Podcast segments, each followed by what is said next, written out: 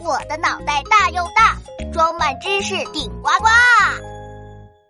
春分节气，春分春分，昼夜平分。竖起来，快竖起来！噔噔噔噔噔噔，就就就就这样。乖鸡蛋，好鸡蛋，竖的直直的啊！我的手慢慢放开，耶！我的鸡蛋竖起来了！哈哈哈！哈哈哈！嘿嘿，啊呃，小朋友，你们来了！春分到了，大头博士我正在玩树蛋游戏呢。树蛋游戏通常在春分的时候玩呢。春分一般呢是每年的三月二十号前后。春分代表春天已经过了一半了。这一天呢，太阳照在赤道上，白天和黑夜一样长，所以呢，就有了“春分春分，昼夜平分”的说法。啊啊啊！我的鸡蛋滚到地上，摔了个稀巴烂了。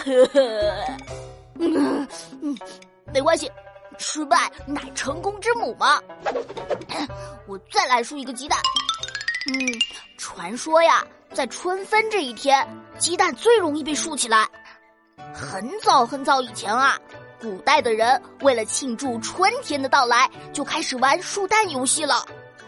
可是圆咕隆咚的鸡蛋怎么才能竖起来呢？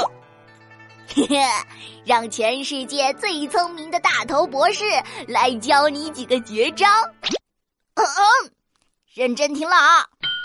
首先呢，选择一个光滑的鸡蛋，然后呢，让鸡蛋的大头朝下。轻轻的放在桌面上，然后集中注意力，选好支点，再慢慢的松手。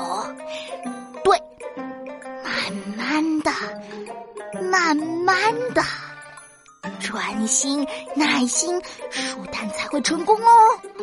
我的手慢慢放开了，耶！我的鸡蛋竖起来喽！呃。呃，不好意思，嗓门太大，吓跑鸡蛋了。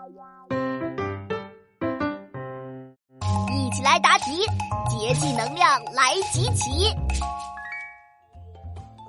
嗯，我想你们一定猜出了上一次的答案。毛毛虫要怎么过河呢？坐船、游泳、坐飞机，都不是哦。答案是。毛毛虫变成蝴蝶就能飞过河了，正确。今天的脑筋急转弯更好玩，请问一个鸡蛋去茶馆喝茶，请问它变成了什么？